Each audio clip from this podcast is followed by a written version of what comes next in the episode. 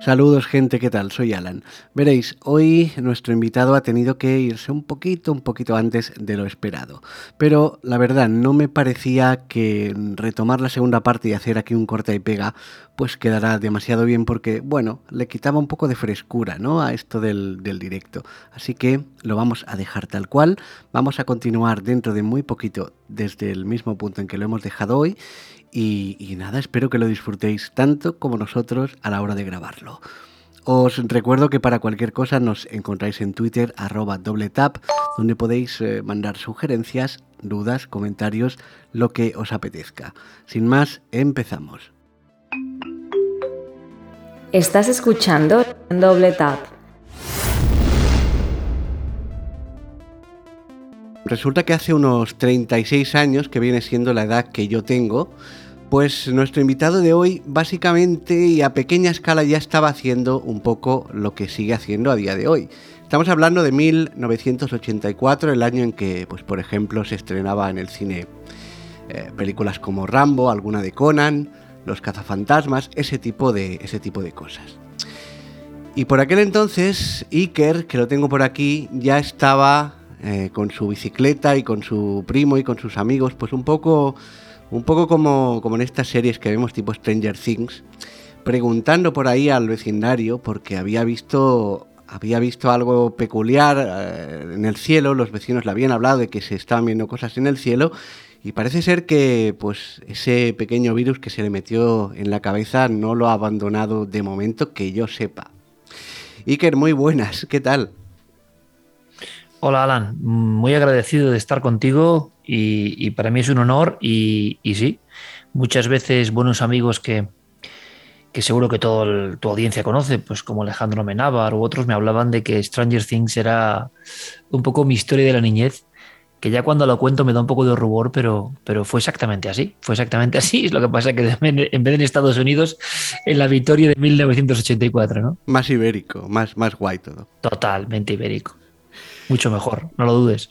Y nada, y yo, y yo te he traído aquí porque, bueno, pues eh, sí que es verdad que tú eh, has tenido el, privilegio, no, sé si privilegio o el trabajo duro de haber estado pues eh, esos 15 añazos en la radio siendo con Milenio 3 el programa yo diría que el programa puntero, el que fue programa de cabecera para muchos, entre los cuales me incluyo, y, poco se te puede poco se te puede contar sobre la radio, ¿no? Ahí explicabais muchas cosas y lo que tú quieras, pero sí que es verdad que siempre hay cositas que pues a la gente que no podemos ver las pantallas, que no podemos eh, ver las fotografías, siempre se nos escapan y a mí me yo soy una, bestia de curiosidad absoluta y entonces me encanta poder traer a la gente que de verdad sabe, que de verdad ha visto y que de verdad conoce el tema del que está hablando para preguntarle de verdad. Entonces, pues por eso te he traído yo aquí, para interrogarte de mala manera y para que nos cuentes cosas, mientras nos dé tiempo, eh, sobre pues, el mundo del misterio en general, que es una cosa que no sé si estoy muy de acuerdo yo con lo de llamarlo mundo del misterio, porque al final abarca tanto y todo el mundo en general puede ser tan misterioso según como lo mires, pero para que nos entendamos, creo que sabemos todos de qué hablamos. Así que nada, de, eso te voy a hacer preguntas. Tú siéntete libre de interrumpir, de irte por los cerros de Úbeda o los cerros que te dé la gana. No, no, no me des, no me des espacio para irme por los cerros de Úbeda, porque soy un gran especialista, ¿eh, Alan? pues mejor. mejor. Y mira, te lo voy. Te lo voy a, te lo voy a poner. Eh, vamos a quitarnos de encima primero lo complicado porque yo sé que tú no eres mucho de hablar de ti mismo, no, te acaba de gustar, yo creo que es por humildad, no lo sé. Pero te voy a preguntar porque hay mucha gente que, como decía el bueno de Antonio Machado, es aquello de que conozco a tanta gente que no conozco, ¿no? Decía algo así. Y oye, ¿cómo es Iker Jiménez físicamente a grandes rasgos? O sea, cuando tú te, sal, te pones ahí frente a las cámaras para presentar Milenio 3, eh, cuarto milenio, perdón, eh, ¿Cómo, cómo, te describirías así? Es, ¿Me entiendes? No hace falta tampoco que yo mucho, pero eh, eres un señor moreno, rubio, eres alto, eres muy alto, ¿no? Esto, esto no, nunca me, me, lo han preguntado, es una singularidad por tu circunstancia, ¿no? Y me parece maravilloso porque, eh, bueno, son preguntas que nunca le han hecho a uno. Mira, yo, eh, para algunos soy un poco egolatra, Alan, te lo digo sinceramente. Em, Hay mucho ignorante. Bueno, siempre he sido muy consciente de que he tenido mucha suerte en algunos aspectos de la vida y, eso de alguna forma hay que devolverlo, ¿no? Em, entonces, mm, por eso, por ejemplo, cuando recibí tu, tu correo, mm, te voy a decir una cosa sin, sin, ser vanagloria, ¿no? Pero yo tengo como 100 o 112 entrevistas pendientes de grandes medios y de grandes amigos. Para mí estar contigo es más importante en este momento Em, porque precisamente me desarbolas con preguntas como descripción tuya física, ¿no? Pero te entiendo perfectamente. Entonces yo soy un hombre que roza casi los 50 años y curiosamente, lo puedo decir, por supuesto. Tengo un aspecto, tengo un aspecto mucho más joven de lo que la gente cree. Yo creo de verdad que eso es un poco también quizá el entusiasmo, no sé. Intento cuidarme, intento eh, comer sano, intento de alguna forma estar siempre enganchado a la curiosidad como una droga y, de verdad, ahora tengo el pelo corto, tengo el pelo castaño. Eh, bueno, conservo mi pelo. Dato importante. Es, delicado.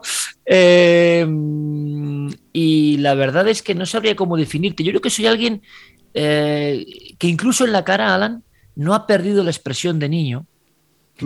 Cuando hago los programas, en Cuarto Milenio, por ejemplo, en la tele, te lo puedo contar a ti, para que lo veas, ¿no? De la forma que yo te lo quiero contar. Y es que me sorprendo mucho. Pongo caras que mucha gente dice, pero este hombre, ¿por qué pone estas caras de gilipollas si ya se sabe lo que tiene en el programa, ¿no? Pues es mentira. Muchas de las cosas me las guardo para que sean sorpresa. Y hay una clave fundamental, que es que yo no tengo guion, soy el director de mi programa, como tú eres del tuyo, y entonces en la tele eso es raro, ¿vale? Bueno, yo aquí soy poco director, ¿eh? Yo soy. Yo, paso por aquí, pero. pero, sí. No, tú eres haciendo la entrevista y la pilotas tú. Es decir, nadie te está diciendo qué tienes que decir. Correcto. Pero que sea así. Sí, sí, sí, desde luego. Pero, lo que te quiero decir es que en televisión, por ejemplo, es muy complicado. Una cosa es el presentador, que va variando incluso de temas o de, o de programas, y otra cosa es ser presentador y director. Hay pocos, muy pocos. Yo estoy ahí, Ferreras está ahí, hay pocos. ¿Qué quiere decir esto? Pues esto es muy importante. Añada que yo no leo nada, no leo, leo muy mal. Entonces, nunca he leído. ¿Nunca vas, nunca vas con teletipo en la teleprompter, perdón? Nunca, nunca, nunca he leído nada, pero nunca es nunca. No sabía. Eso tiene problemas y tiene virtudes. ¿Qué te quiero decir con esto? Que me puedo permitir lujos como sorprenderme de verdad. Y eso es tan raro en la tele que a la gente también le sorprende. Entonces yo quiero que la gente esté en ese rollo conmigo, ¿no? de, la respuesta, de la curiosidad. Y yo creo que tengo todavía mucha cara de niño, fíjate lo que te digo. ¿eh? Uno quizás se ve más joven de lo que es, pero siempre me he visto muy con cara de... Me reconozco en el niño que era, ¿no? Eh, no he perdido los ojos vivaces, no he perdido la capacidad de, asombrarme de todo absolutamente. Y como tú bien has dicho, Alan, el misterio para mí, que muchos han intentado ponerlo con un corral de temas. Sí, encasillarlo, ¿no? Hasta aquí es misterio, a partir de aquí ya no porque lo digo yo, ¿no? Claro, y a mí eso, he tenido muchos problemas con eso dentro de mi micromundillo, del misterio del que yo nazco, porque no entendían, ¿no? Eh, no entendían que las cuevas rupestres fueron un misterio, al principio no entendían que criminología era un misterio, fíjate todo el comportamiento humano en la mente humana. Ni las conspiraciones. Es un misterio. Y eso es un poco lo que he venido yo a aportar, ¿no? Una visión mucho más amplia contentará a algunas personas que nunca se hubieran interesado en el misterio y evidentemente defraudará a otras que piensan que el misterio es lo sobrenatural, que yo no estoy nada de acuerdo. Pero sí, de verdad que soy un tipo, sigo jugando al fútbol, sigo jugando al pádel, intento estar con mi familia, intento no meterme en muchos líos aunque no lo consigo y si, y si te pudiera describir algo de mi físico, mido un 80, que la gente por la tele se ve que soy bajito, pero no soy bajito, pero sobre todo, fíjate, es la expresión de la mirada. Yo te mantengo todavía, Alan, ese niño que era en Vitoria. Mantengo mucho de ese niño y, me enorgullece que sea así, ¿no? Y yo te lo, yo te lo pregunto, te lo aclaro para que no pienses que, soy más rarito de lo que soy. Te lo pregunto sobre todo, sobre todo por, un, por una cosa, y es que eh, entre todo lo que vamos a hablar, que son pues eh, imágenes, iconos del misterio, pues hay que reconocer que te guste o no, tú te has convertido en una especie de icono del misterio, al menos a nivel nacional. Entonces me ha parecido correcto empezar por aquí pues antes de meternos con, con, cuarto milenio a lo mejor. Pero bueno, y así, así para acabar, pues no sé si, si tienes alguna forma especial de vestir, algún amuleto, algo que se pueda llegar a ver en, en pantalla, a lo mejor que, que, la gente se dé cuenta o no. He hecho miles de entrevistas y nunca me han preguntado esto. pues mira, tengo, tengo un reloj de una marca concreta que para mí es muy icónico porque lo tenía mi maestro Ferio de la Fuente. Yo llevo muchas pulseras, ¿de acuerdo? Llevo una pulsera que parece romana, que es antigua, donde está el, grabado el nombre de mi hija Alma dentro. Tengo otras pulseras como de cuero, para que te hagas una idea. Uh -huh. eh, tengo, tengo vello en los brazos ¿eh? y en las piernas y lo, y, lo, y lo digo con orgullo, en el sentido de que soy muy retro, soy muy futbolista retro, no soy metrosexual. Tengo patillas, eh, uh -huh. Te voy a contar una cosa, tengo unas patillas, tampoco son unas patillas en plan el bandolero de Cantillana, ¿no? Un poco de patillas porque, no sé, desde los 18 años las tenía. Y Víctor Rubido, que es un buen periodista y me fichó en aquel momento con 18 años para Antena 3, me dijo, Iker, te quita las patillas. Yo decía, pero si la radio no se ve, ¿qué, ¿Qué más dará? Con mis patillas, ¿no? ¿Qué más dará? Y no me las quité, no me las quité, Alan. Fue el primer momento en mi vida donde tuve que decidir ahí. Y, y suelo vestir bastante casi siempre con vaqueros, zapatillas muy cómodas y suelo llevar unas, no en el programa, que en el programa voy más de traje, aunque voy de traje, una, un enigma que, que, es que casi siempre voy igual y te lo voy a contar a ti, no lo he contado a nadie y no lo he contado nunca. No se lo diremos a nadie. Mira, en la tele eh, hay cosas que a veces en un programa grabado se hacen otro día. ¿De acuerdo? Uh -huh. eh, tienes un problema, tienes que meter otro tema, y entonces imagínate, el, el cuarto milenio se graba los martes, ¿no? Pues tú puedes tener un problema y tienes que regrabar algo por un invitado que falló, por lo que sea. Y me di cuenta de que a mí, que de verdad en eso no soy presumido en absoluto, me valía más salir siempre igual, traje... Ah, para no estar pendiente de, de los fallos de Reacon ahí. Efectivamente. Correcto. Me lo han preguntado siempre y nunca lo he contado. Y es por eso. Eh, no es que no tenga otra ropa. Visto muy parecido, Alan, visto muy parecido. Eh, me gusta mucho la marca de Polo y de Adidas, son mis favoritas, yo creo. Eh, mmm, muy normal, llevo muchas sudaderas de estas de cremallera, ¿sabes? Con capucha. Uh -huh. Y claro, la verdad es que no he visto como una persona, quizá como vestían nuestros padres con 50 años, ¿no? Pero bueno, así soy yo y, me encanta contarlo. La verdad es que, eh, o sea, no estoy a disgusto, la verdad. Claro, yo entiendo, ahora entiendo, eh, hay un detallito que yo me, me, había fijado y es que al contrario de lo que hacías en Milenio 3, en Cuarto Milenio te diriges al espectador tratándole de usted. Cosa que siempre me había llamado la atención, pero eso tiene que ser por el traje. El, el hábito hacia el monje, decían. No, no, sé. Muy curioso. Yo pensé, y no sé por qué es, ¿sabes? Yo creo que, mira, me dijeron dos cosas, Alan. Me dijeron que mm, algo en radio no iba a funcionar en la tele nunca. No me lo dijeron, me lo confirmaron. Que mm. nada que funcione en radio funciona en tele. Yo, como siempre, no me creí mucho las indicaciones y tiré para adelante. Voy con traje. Es un traje muy de sport, ¿eh? Te quiero decir, no vas de traje. Ya, ya, ya. Uh -huh. Sí que llevo mi pañuelito. ¿Por qué? Pues por esas pequeñas cosas, muy, muy fino ahí. Eh, pero curiosamente voy con vaqueros y con zapatillas, te haces la idea, ¿no? Ajá. Zapatillas y camisa de y chaqueta de traje, o sea, y camisa azul marina, o sea. Oye, que ahora lo, los grandes banqueros y tal ya van así, ¿eh? Te has adelantado a la, has creado moda, has creado escuela. exactamente, exactamente, un poco eh, informal pero pero preparado, ¿no? Arreglado pero informal. Y sí, y la verdad es que yo me di cuenta que el lenguaje en televisión era de usted. Uh -huh. Y tuve bastantes problemas, Alan, porque como cuando compartí, y compartí durante casi 10 años, milenio y cuarto milenio, eh, el trato era diferente. Y es verdad que la radio, lo que estamos haciendo ahora, porque el podcast en el fondo también es radio, ¿no? Sí, señor. O tiene un, un alma de radio. No hay nada como la radio, ¿no? O sea, para la comunicación cerebral, porque esto tiene que ver con el cerebro, que es donde se ven las cosas también, y tú lo sabes bien, es decir, donde uh -huh. la realidad. Pues yo creo que la radio es la clave es la clave. Nunca la tele. Eh, Será tan directa. La tele claro. puede tener otros elementos, pero la radio es un universo que penetra directamente en, en, la cabeza. Ahora que yo ando explorando con músicas, Alan, esta noche emitimos un trabajo que yo he hecho que se llama Algo, que tiene que ver con la música ufológica, que lo llamo, ¿no? Y a mí me, me, me, ha parecido una experiencia de lo más... Tú, aquí en... Lástima que, que, te contaba antes que no tenemos, no tengo cámara, porque si no esta habitación te hubiese encantado, porque ahora mismo estoy rodeado de, de teclados, de guitarras, de guitarras eléctricas, amplificadores, eh, vinilos en las paredes de instrumentos. Bueno, este es un pequeño estudio así casero con un poco de todo lo que te puedas imaginar. Qué bueno. Oye, buen sitio entonces. Bueno, pues eso mismo, ¿no? La música. ¿Qué, qué, qué, genera la música dentro de nuestro cerebro? Son cosas todavía misteriosas, ¿eh? Y que ya sabían los antiguos, los yatromanti griegos, los sacerdotes etruscos, ya sabían. Eh, los chamanes siberianos, evidentemente, ya sabían del poder de la música en el cerebro. No hace falta ver ahí. Y te cierran los ojos, ¿no? Te quiero decir que hay elementos muy poderosos, ¿no? Dentro de lo, de lo audio.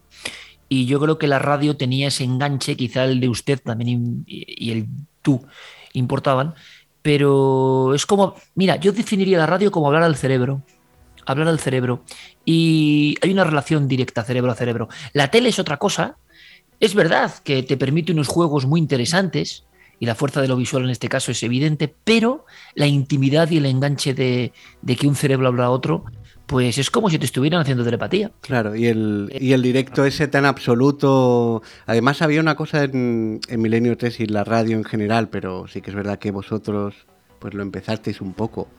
Que era el, tema este que ahora con el podcast nos parece casi natural, pero no lo era para nada en su época, que era el tema de eh, dentro de un margen horario extremadamente amplio, ahí se hacía lo que a ti como director o a quien fuera, pues os parecía. Eh, no era una cosa súper reglada de, es decir, cuántas veces pasaba aquello de que empezabais una sección y decíais, es que la sección es tan interesante que nos hemos tirado aquí dos horas y no da tiempo para hacer la otra. Entonces, pues no la hacemos, no pasa nada. Y esto es muy de podcast también, ¿eh? Sí. La experiencia de Millennial Life, el programa hecho en casa, muy potenciado. Uno de los grandes éxitos fue por la pandemia, precisamente.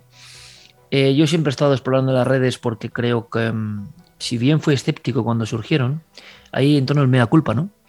Fui escéptico como todo aquel que no controla algo, ¿no? Como cuando llega el tranvía y, el ganadero se pone en las vías porque eso va a acabar con el mundo. Bueno, todos tenemos errores y yo creo que me, me incorporé tarde a las redes sociales. Tenía que haberlo hecho antes. Em, y tenía que haberlo hecho con más ímpetu y con más vanguardia, quizá. Bueno, fui poco a poco, con unos años de retraso, y es la que tú dices, ¿no? La sensación de poder hacer lo que quieras. Eso, por ejemplo, ahora que yo hago un programa que es Horizonte en directo, es todo lo contrario. Horizonte en directo, aunque no tenemos guion, que es un riesgo brutal que en la tele no entienden, una escaleta sí, no un guion. Una escaleta significa que más o menos sabes dónde van las publicidades, que son muchas, por fortuna para, por desgracia para el espectador, pero por fortuna para nosotros, eh, porque vivimos de eso. Pero tienes que saber, imagínate, en 15 minutos, pues, hijo, tienes que darle caña a este tema, pasar aquí en dos minutos, ¿no? Toda esa mm, rapidez, ¿no? Del directo, pues es muy bonita, porque yo no la controlaba y estamos aprendiendo y de momento ahí estamos defendiéndonos, ¿no? Pero son mundos muy diferentes. Ese mundo donde venga, tiramos dos horas y tiramos porque además nos lo pide el cuerpo, y otro donde realmente el medio eh, pilota sobre ti, ¿no? Y tú tienes que adaptarte. Pero claro. es bonito y es apasionante. Oye, vámonos con, ya que has mencionado esto, vámonos con, con, Cuarto Milenio en, particular, porque Horizonte creo que aún le habría que darle un poquito más de tiempo para que, para que crezca más y eh, igual dentro de un par de años te vuelves por aquí y nos lo explicas. Pero en cuanto, en cuanto a cuarto milenio, ¿qué te parece si me cuentas un poco, eh, pues un poco por encima, cómo es el plató? Y sobre todo, más que cómo es el plató, cómo, cómo se percibe el programa, porque supongo que alguna vez te habrás visto a ti mismo, como habrás visto el programa. ¿Qué crees que hace peculiar o qué destaca del, del aspecto visual de Cuarto Milenio en general? Es decir, eh, transiciones, cartelitos o no, el tipo de montaje, em, el tipo de imágenes que, ponéis. ¿Cómo crees que lo podrías definir o explicar pues para que la gente que te sigue cada semana se haga un poco a la idea de, aparte de lo que estáis contando, que es maravilloso, pues de cómo se ve todo esto en pantalla? Pues fíjate, Alan, eh, y lo digo con orgullo, ¿eh? y aquí no es solo mi, mi, mente, que en el fondo yo lo que he hecho toda la vida es contagiar de mi entusiasmo a otros y hacerles creer que la misión merece la pena. Ese es mi valor, más que otras cosas, pero tengo un equipo de grafistas y un equipo de producción y de edición que nos conocemos hace muchos años. Y te voy a decir una cosa, Alan, y fíjate lo que te voy a comentar. No hay programa parecido al cuarto milenio en el cuidado gráfico, no existe. Existe. Mira, nosotros nos gastamos todo lo que tenemos. Te estoy hablando con una franqueza que esto. Um, yo soy productor del programa. Es decir, si yo ahorro en el programa, lógicamente eso va a mi empresa y es mejor para mí. Nunca, jamás, y no soy un monje, ¿eh? nunca he querido quitar un céntimo de eso al programa, porque soy consciente de que esto es la batalla, ¿no? Estos son caballos que corren y que quieren tu sitio, ¿eh? no tengas la menor duda. Entonces, ¿qué ocurre? Que yo tengo que darlo todo. Y entonces, ¿qué pasa? Fuimos los primeros en meter recreación eh, con actores que no hablaban, que, para que te hagas una idea, Alan, representan lo que está pasando. La semana que viene, por ejemplo, esto no lo sabe nadie, yo cuento una historia maravillosa ocurrida en un pueblo francés, siglo XVIII, donde cae una bola ardiente y aparece un extraño ser en el siglo XVIII y el pueblo va avanzando hacia él. Pues eso la gente lo ve. Es decir, nos hemos gastado todo para grabar en la noche en un pueblo con, con trajes de esa época, un hombre vestido de humanoide, ayudado todo con los efectos, nos gastamos casi todo en grafismo y lo que se llaman recreaciones. El programa permanentemente, si cuenta algo, está basado, que esto es lo que te contaba bonito de la tele, ¿no? La radio tiene otra cosa, pero la tele tiene esto. Hay gráficos, hay 3D, hay explicaciones permanentemente, hay copies que te explican la semana que viene, por ejemplo, y nadie lo sabe, Alan, ¿eh? Está delante de mí, ¿quién? Jorge Dezcayar, director único civil que ha dirigido el CNI. Pues hay unos copies que te explican que ese señor cuenta cosas y es muy importante. Pero de pronto hablamos del volcán porque imagínate que es actualidad. Pues ves el volcán de La Palma en infografía 3D. Imagínate que luego hay la increíble historia de un camionero de Salamanca, Maximiliano Iglesias, que fue perseguido por un supuesto objeto en, en la carretera de Valdijaderos o en marzo del 74. Pues tú ves a Maxi con una camioneta avia avanzando en la carretera, de repente el programa se ha convertido en una película, yo, mi voz sigue hablando pero tú ves a Maxi avanzando con los focos por esa carretera secundaria y vas a ver a los seres y a los ovnis. Eh, es una mezcla de grafismo, es una mezcla de mucha metainformación en el programa y es una mezcla donde el 3D, donde las fotos en movimiento, donde hemos hecho un esfuerzo brutal que yo creo que la gente aprecia.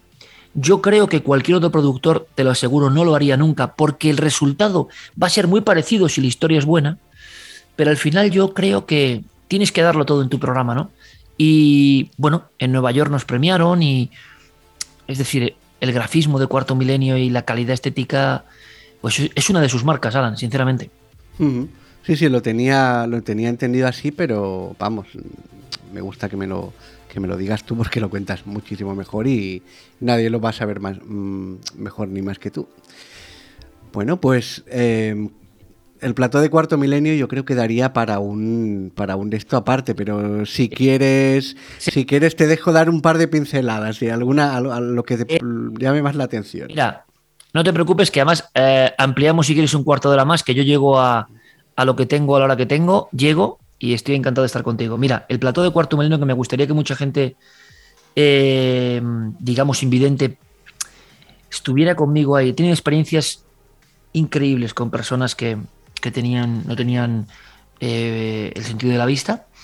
Em, tocando, tocando, por ejemplo, en esas exposiciones La Dama del Che o las figuras fantasmales de Indazal o, o el sarcófago de Tutankamón o el titán. Qué bonito. Yo estuve a punto de ir y me la, y me la perdí al final, no pude ir.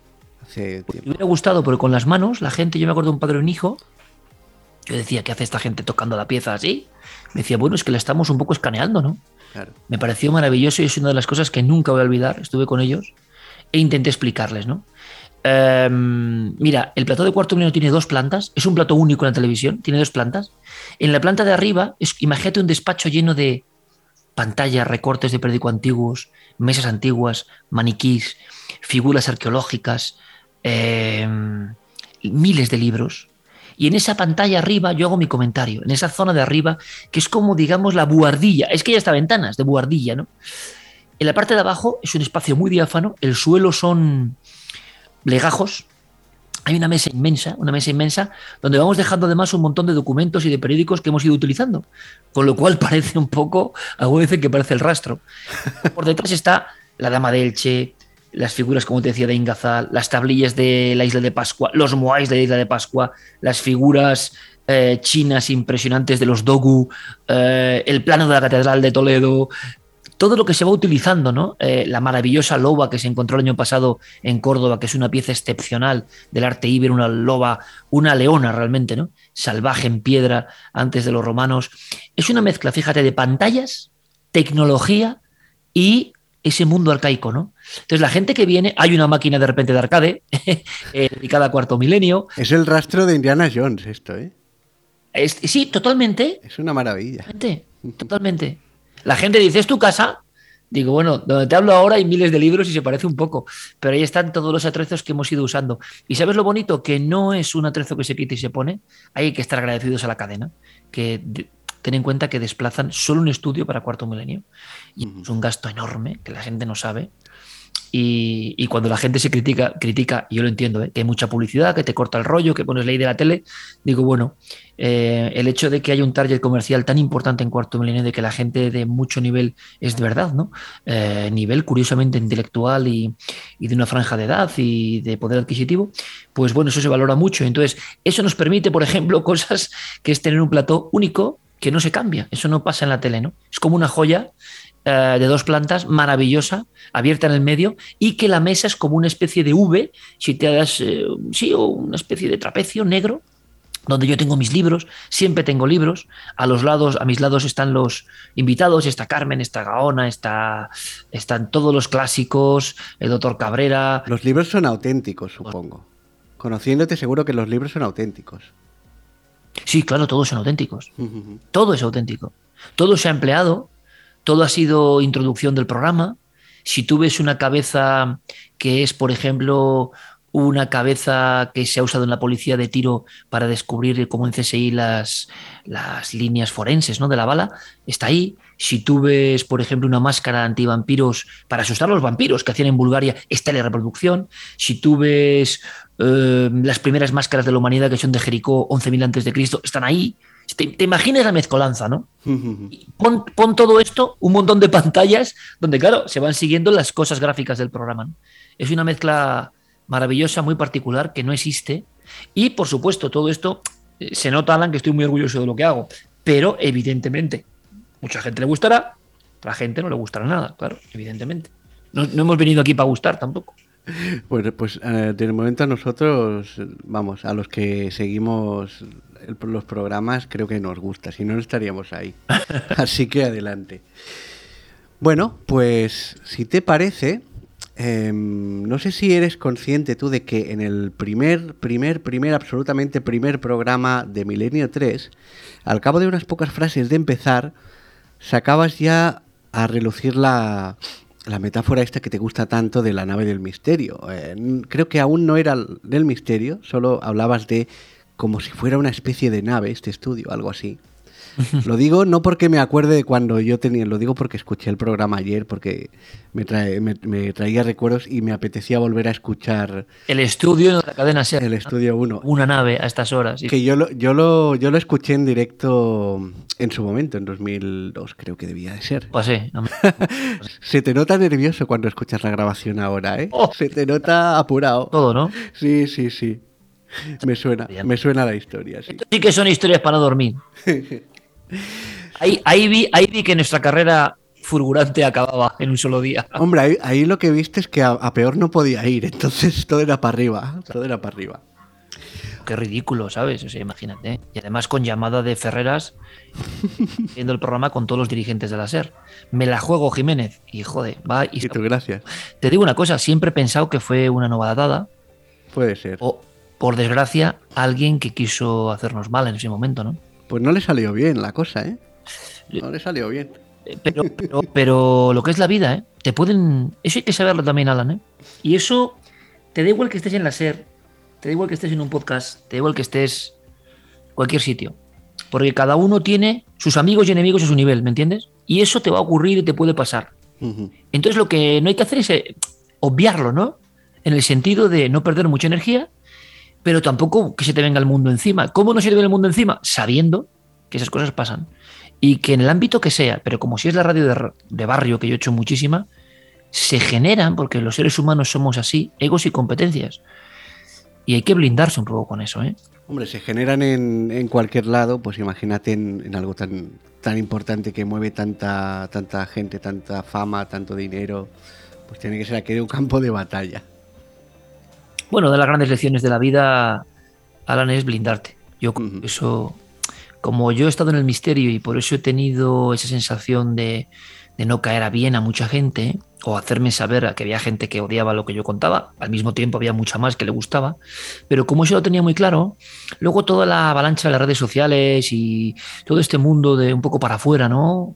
Eh, a mí me ha afectado menos y veo que otras figuras lo pasan muy mal, no son felices, lo pasan mal de lo que digan. A mí lo que digan excepto evidentemente quien de verdad te aporta y de verdad sabe más que tú, que hay mucha gente que sabe más que yo de mi gremio, y, y, valoro, pero otra cosa es hundirte, ¿no? Y entonces veo ahora la fragilidad, ¿no? El miedo al fracaso es muy grande y yo siempre intento dar consejo a los jóvenes que no pueden temer eso. Ellos saben muy bien cómo hacen las cosas y, de verdad no estamos en este mundo para agradarnos más que a nosotros mismos y ponernos a prueba a nosotros mismos, porque si no estás perdido. ¿eh? Siempre va a haber alguien que intente fastidiarte. Lo importante es no darle la importancia, eh, si, no, si no te interesa a ti, sondear o ver cómo sociológicamente son las cosas, que es muy interesante, ver cómo se hacen cosas, pero si no te desgarra a ti, estás blindado, ¿no? Y yo creo que eso es un proceso, Alan, que hace falta para los jóvenes y casi para los críos hoy en día. Sí, que totalmente de acuerdo. Creo que estamos teniendo, hablo ahora un poco como abuelete, que no soy, pero tengo que reconocer que me da la impresión de que estamos un poco yendo hacia generaciones un poco demasiado frágiles. Eh, pero bueno, no, no, quiero, no quiero extenderme con mis opiniones que tampoco interesan a nadie ahora mismo. Pero si te parece, tomamos, eh, retomamos esta metáfora de, de, la nave porque quiero que nos vayamos de viaje a algunos sitios que tú conoces bien. Por ejemplo, uh -huh. eh, no se puede hablar del misterio sin hablar de Egipto. Y yo sé que tú has estado en Egipto. Sí, muchas veces. ¿Qué nos puedes contar? Sí. ¿qué, ¿qué, nos puedes contar de, de, Bueno, te dejo a ti porque ya, ya has empezado, o sea que yo no sé para qué hablo. Una, una diapositiva. Que... Una, una, diapositiva. Los ojos. Sí, sí, por favor. Mira, cuando yo llego a Egipto la primera vez, en el primer viaje hace 25 años, llego de noche al Cairo. El Cairo es como, como una olla a presión, ¿no? Uh, en todos los sentidos, de algarabía, de ruidos, de pitos que suenan en todas direcciones, los focos ¿no? de los minaretes de las mezquitas, huele a especias. Según bajas, tú ya sabes que estás en otro mundo, ¿no? Y te hablo del Egipto de 1998. O sea, entonces, con un egiptólogo me hizo la sorpresa que para mí fue realmente grata, ¿no? No vi las pirámides por vez primera en mi vida como ve la gente, que suele ser a 40 grados, en un cielo muy diáfano, muy azul, contraste con amarillo del suelo, y que se ve muy bien, ¿no? La pirámide. Yo la vi porque me llevaron a cenar a un bar del, de pescado, que es el Cristos, y cuando salgo, para sorpresa, la sorpresa que me guardaba mi amigo Manuel Delgado, que ya falleció, eh, con el que la verdad tuve la fortuna de recorrer una parte del mundo, ¿no? Y a veces a solas, con aventuras que, bueno, es que ahora cuando te haces mayor te das cuenta de que no creería nadie, ¿no? Pero bueno, las vivimos y sobrevivimos. Esas son las buenas. Delgado me, me, me gira en un humildísimo restaurante. Yo me encuentro, Alan, con el triángulo más grande que tú puedas imaginarte, que es más negro que la noche. Está la noche, pero de repente delante de ti hay un triángulo impresionante. No me impresionó nunca ya las pirámides de día. No hay piedras, sino que es un todo. Y como decían los egipcios a, a la esfinge, ¿no? El padre guardián del miedo. Se produce en tu alma un reverberar sagrado de siglos y te imagines lo que tenía que ser eso en la noche. Te sientes muy pequeño y es impresionante. Es como si un triángulo divino bajase del espacio y se posara en mitad del desierto. ¿no? Toda la ciudad se calla, tú ya no oyes nada y hay como un retumbar de siglos. ¿no? Es impresionante. Esa visión, ese cara a cara con la pirámide de noche, es algo, no sé, es un lugar tan poderoso que te, que te sobrecoge las células. ¿no? Y, una vez ya te metes en el interior, por ejemplo, ¿qué, qué es lo que se ve mm, allí y cómo, y cómo lo sientes al entrar? Uf, pues mira, son unas galerías estrechas donde parece que la pared suda, donde tú sudas. Ahí me han sacado de la pirámide, me han perseguido con un Kalashnikov en la pirámide, que es una. No voy de Indiana Jones, pero es una experiencia que es mejor que nadie tenga. Pero te aseguro que es tener terror dentro de la pirámide. He visto como amigos que venían de aventureros se han tenido que ir por eh, la sensación de asfixia y la sensación de eh, claustrofobia hay una gran galería que es algo impresionante. Te podría decir, Alan, que tu cerebro nota el palpitar de dos millones de bloques de piedra encima de la cabeza. Es algo increíble. O sea, las junturas perfectas y se une el techo encima de tu cabeza y no llegas a verlo. No llegas a verlo. O sea, se pierde. No es ni siquiera la grandeza de una catedral o que es impresionante. Solo he vivido algo parecido después en las cuevas prehistóricas, solo. Y hay un momento, yo tuve la oportunidad, que no es muy habitual, de grabar y estar debajo de la Cámara del Caos. La Cámara del Caos es una especie de caverna, grota natural que está debajo de la pirámide, que es la raíz de la pirámide para los egipcios, y donde se hacían ciertos ritos. Y además falló el sistema eléctrico y nos quedamos en esa oscuridad. Pocas veces, he visto algunas oscuridades en mi vida, pero esa era tremenda. ¿no? Ahí sientes que no solo los faraones, y es que estuvieron allí, sí, sino que toda esa construcción, antena sagrada, gravita sobre tu cerebro. ¿no? Y es un peso muy especial. Es un lugar, un lugar donde aparentemente queda poco, porque ya no hay joyas, ya no hay pintura. Eh, por ejemplo, cuando entras en Micerinos y ves, em, cuando entras de repente ves un graffiti, pero hecho con antorcha, es decir, alguien ha quemado la pared y pone Discoperta per Belzoni, año tal, tal, tal, que era un gigante de circo, por cierto, Belzoni. Y es muy impresionante, ¿no? Es estar tocando la historia en un lugar que, no es para todo el mundo, ¿de acuerdo? Porque la sensación del sonido incluso reverbera en la cabeza en los dos sentidos y no es agradable para mucha gente la pirámide, las entrañas de la pirámide. Y las paredes son eh, muy lisas, muy pulidas, casi como algo, casi como algo, digamos, mecánico artificial, o te da como un cristal, Alan. Como un cristal. Mm, como un cristal de piedra. O sea, que, que, te deja totalmente desconcertado de cómo, de cómo se pudiera llegar a construir eso en la época en que se construyó, ¿no? Bueno, yo he estado allí con un gran arquitecto y constructor murciano, Pedro Martínez Poveda, que le puso un reto, ¿no? Le pongo delante de, la pirámide de Ashur o de la pirámide de Saqqara o otras y digo, oye, Pedro, ¿qué necesitas tú hoy para cortar la piedra así? El hombre no me contestaba, estaba pálido. Cuando, vieron el, cuando vimos el obelisco inacabado, Nasuan, eh, ruta hacia Sudán, es una piedra que seguramente será de las más pesadas del mundo, es un obelisco que no se acaba del todo. Y Pedro me dice, pero ¿cómo esto va a ser hace miles de años? Pero, pero ¿cómo? ¿Pero cómo hacían esto? Yo necesito a toda mi plantilla no sé cuánto tiempo para generar este corte. Hoy. Pues imagínate. Hmm. Y en cuanto a, por ejemplo, las momias, eh, porque una cosa es lo que nos cuenta el cine de, terror de baratillo, ¿no? Pues la, la, momia de la, de la Hammer, ¿no? Que viene a perseguir de estas cosas, pero las momias que, que tú hayas podido ver en, los, en un museo realmente bien conservadas, ¿cómo las describirías? Pues mira, las momias egipcias, por algún motivo que no sé por qué, no me llaman tanto la atención como otras momias, ¿no? Están muy embalsamadas y es la sensación esa de capas de cartón sobre la piel, ¿no? O sea, digamos que es poco natural. Digamos que el proceso de conservación los ha convertido casi en muñecos, ¿de acuerdo? Me impresionan más algunas tumbas donde hubo momias, como la de Ramsés VI, que tú vas bajando, bajando, bajando, la pared es azul, imagínatela, y hay unos seres, unos seres terroríficos con cabeza redonda blanca, son como una sombra, como decía el Egipto, el egipcio antiguo decía Haibit, la sombra que queda alrededor de la tumba, el espíritu, ¿no? Pero la cabeza redonda, sin facciones, y da mucha impresión. Entonces, esos seres, imagínate, casi como iluminando con sus cabezas calvas y blancas, te van señalando el camino hacia la tumba. Eh, es una experiencia. Pero a mí las momias que más me han impactado, sin duda alguna, y he visto muchas momias en mi vida, y he podido excavar algunas con Alberto Urbano, es el desierto de Cahuachi, el desierto de Chauchilla en Nazca, eh, en uno de los lugares más insólitos del planeta. eh, el famoso lugar de las líneas de Nazca, de donde nacen las líneas de Nazca más antiguas, Nazca y Palpa en Perú, costa peruana, el desierto más seco del mundo, y ahí hay que ver esas momias con el cabello al aire, el cabello al aire.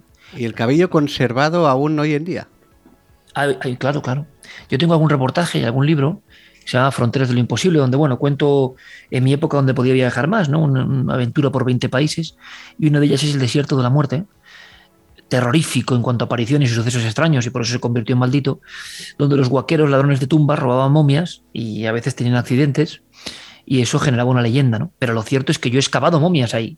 Y he conocido a los guaqueros, he conocido a los ladrones de tumbas de hoy, que se emborrachan porque saben que hacen una cosa que es terrible, que es profanar el sueño de sus muertos, pero necesitan dinero. Eh, es, un mundo salvaje hoy, ¿no? He conocido a. Soy amigo de arqueólogos como Giuseppe Orefici que están allí en un templo con 28 pirámides, una ciudad llamada Kawachi, la ciudad de los videntes, donde iban de todo el Perú allí por algo, y que tiene una ametralladora. Tiene una ametralladora para pelear contra los guaqueros o asaltadores de tumbas. Bueno, pues eh, Chauchilla están las momias fuera. Las momias de largo pelo que tú ves cómo se mece por el viento. Eh, perdón, se me han aquí los cascos. Las momias que, que tienen la boca abierta de calavera, las momias que tienen todavía sus ponchos, las momias que sujetan un niño de más rubio, por ejemplo, y que nadie ha tenido el valor de tocar, porque esas momias no se tocan porque son de los chamanes. O sea, impresionante de película, ¿no? Pues lo he visto y lo he vivido y es un sitio estremecedor. Eh, huesos que forman casi letras, ¿no? Y que nadie ha tocado desde la antigüedad. O sea, eh, es mucho más espectacular la momia sudamericana eh, que la momia egipcia. Sin embargo, la fama la tiene la momia egipcia. He podido filmar las momias chinchorro, las más antiguas del mundo, esta vez en la costa de Chile, en Arica, y, y son muy impresionantes, son como niños, son como bebés y tienen 8.000 años pero las peruanas en concreto, que es un pueblo especial, eh, son muy... Es como si llevaran encima toda, toda la fuerza de su misterio. Pues nos quedamos en Perú, si te parece, y, podemos hablar de las líneas de Nazca, que me consta que hace muy poco precisamente pues estuvisteis sacando imágenes totalmente inéditas. No sé si las habíais casi descubierto vosotros desde, desde cuarto milenio, así que... No, realmente las descubrimos nosotros, y son los arqueólogos de allí les tenían localizadas y de vez en cuando, por ejemplo, le ha salido un gato, un gato que es tremendo, hay un gato que es el, perdóname que ahora era el, bueno, sí, una especie de puma peruano, ¿no? El gato de los Andes, el gato andino, exactamente, el gato andino, único, es como un fósil viviente. Ojo con él, ¿eh? Y, aparece eh, de repente en una zona que era casi como un mirador, mm, tan a la vista que era imposible de ver, que se confundía con el desierto. Allí estaba un, gato tan alto como un edificio de cuatro plantas. Claro, porque la escala de todo esto, estamos hablando de algo de que para poder apreciarlo, eh, si no estás mm, si no estás a vista de pájaro es imposible o sea no hay forma humana de hacerte una idea de lo que estás pisando a menos que estés a una distancia altísima. Entiendo. Ella gente hizo algo durante siglos que no podía ver en muchos aspectos, ¿no? A no ser que volara, claro. Y yo recuerdo cuando un capitán eh, de vuelo, en mi primer viaje, hace también más de dos décadas, sobre Perú, me abre la compuerta, que también es impresionante, claro. El tío quería, yo le dije que quería filmar bien y fotografiar, cosa que, tal y como son las avionetas y eran en aquella época en Nazca, que te abran a esto es un poco... me quedé paralizado, no podía hacer la foto porque allí estaba el astronauta, que es una figura de un astronauta, con botas gordas, con casco, con dos ojos redondos en el casco, que alza la mano al cielo. Mide como una casa de 15 plantas, ¿no? Tiene más de 2.500 años. Y, esto, digamos que en, la Tierra estaría dibujado como si fuera...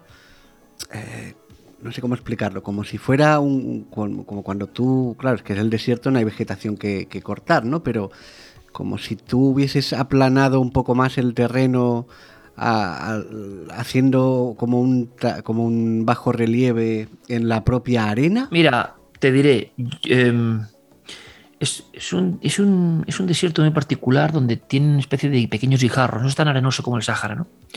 Es como si hubieran quitado tan pacientemente sus guijarros uno a uno, piénsalo, ¿eh? Que entonces se forma una línea natural. Si todo está lleno de guijarritos medio blanco grisáceos y tú los quitas en una parte y se queda la parte de abajo, tú ya has hecho una especie de camino natural, ¿no? Pues así, ni siquiera es trazando con un palo. ¿eh?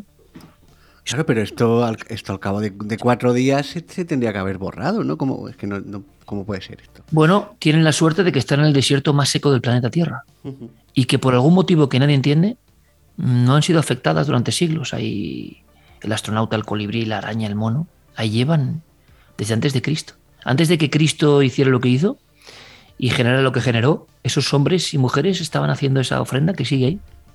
Es impresionante. Y bueno, o sea que son dibujos plenamente apreciables, eh, pues eso, trazados como si fuera un, como si fuera el trazado de un camino, por decir algo, pero Total, total. Y además muy expresivos, ¿eh? Muy potentes, muy potentes. Yo con Eduardo Herrán pude fotografiar uno que es el degollador, el dios degollador, que para que te hagas una idea, en lo alto de un cerro inaccesible, en mitad de la más absoluta nada, donde no hay nada que pueda vivir y abrasa el sol a 40 grados y no llueve, ahí aparece un feto, una especie de feto puesto de pie, que tiene cabezas de sus víctimas en las manos y está flotando, ¿no? Es el dios degollador. Hecho a guijarro a guijarro para dejar un poco el contraste entre lo oscuro y lo impresionante. Es que mira, yo ahora mismo te voy a confesar que yo esto de las líneas de Nazca es un tema que sí que he leído sobre lo que es y demás, pero yo siempre le había dado un poco el valor de, eh, que se me entienda, no quiero ofender a nadie, pero un poco el valor de, bueno, cada uno ve un poco lo que le apetece ver. No, no, no. Como, bueno, pues No me- sí, sí, habrá unas líneas ahí y tú, ah, sí, pues esto parece. Pero claro, no, no pensaba yo que era mucho más definido. una, ¿eh? Esto no cabe pareidolia. Esto es. Y además se ve la manufactura, ¿sabes lo que te quiero decir? Sí, sí, sí, sí. sí. Como- no está hecho con, obje- con- no está hecho como en la prehistoria, en las cavernas, utilizando resortes naturales, ¿no? Es una, esto es una sustracción del propio medio para dejar unas líneas muy diáfanas. Na- una niña ve eso y ve un pájaro, ve un mono, eh, Lo ve perfectamente. dedos, la cola se le enrolla, el, el- el albatros es con cada... o sea, es, es un dibujo. Ujú. No, no, no, o sea, nadie en el mundo puede no ver lo que se ve. Hmm. Pues ya que has mencionado las cuevas, ¿te apetece que nos vayamos a, a las cuevas de Altamira? Porque yo sé que es una de estas experiencias que te, que te han marcado. Si me permites, como es que me tengo que marchar ahora, es- este es un momento interruptus importante. Yo cuando quieras estaré encantado de hablarte de cuevas, que para mí, fíjate, con todo lo que te he contado, lo más impresionante del mundo está en las cuevas, lo que yo he vivido, ¿eh? Ujú. y Altamira es lo más impactante que me ha pasado. Y, y me, me hace mucha ilusión además poder intentar ser visual, ¿no? que es un reto, y ser sensorial, ¿no? para que toda tu audiencia me entienda. Pero si me permites, porque tengo ahora que poner una cosa en YouTube y tengo que estar en un acto, pues eh, cuando quieras de verdad, porque ha sido un placer, nos volvemos a encontrar y hacemos la segunda parte, sin problema ninguno. ¿eh? Vale, perfecto. Pues, pues lo dejamos aquí. Esto, esto tú no lo sabes, pero viene siendo una, una tradición que, al que yo creo que me voy a tener que sentir medio, me- medio, en realidad orgulloso, la verdad, porque mucha gente viene aquí y al final me acaban diciendo que van a volver para seguir porque han estado más o menos a gusto y, y nada. Es un gran entrevistador y te lo digo sin atisbo de peloteo, mm, preguntando cosas que nunca me habían preguntado. Así que cuando quieras hacemos la segunda parte porque mm, de verdad ¿eh? lo que queda es interesante para tu audiencia seguro. Sí, sí, porque tengo, tengo algún detallito más por aquí apuntado, aparte de las cuevas. Pero bueno, lo dejamos para otro día. No quiero, no quiero robarte más tiempo que acabes con lo de YouTube. Em, te seguiremos en lo que, en esto de la presentación de, de esta música que, que tienes por ahí. Y seguimos el próximo día. Muchas gracias, Alan, ¿eh? un honor. Un fuerte abrazo, amigo. Un abrazo, hasta la próxima. Un abrazo, gracias.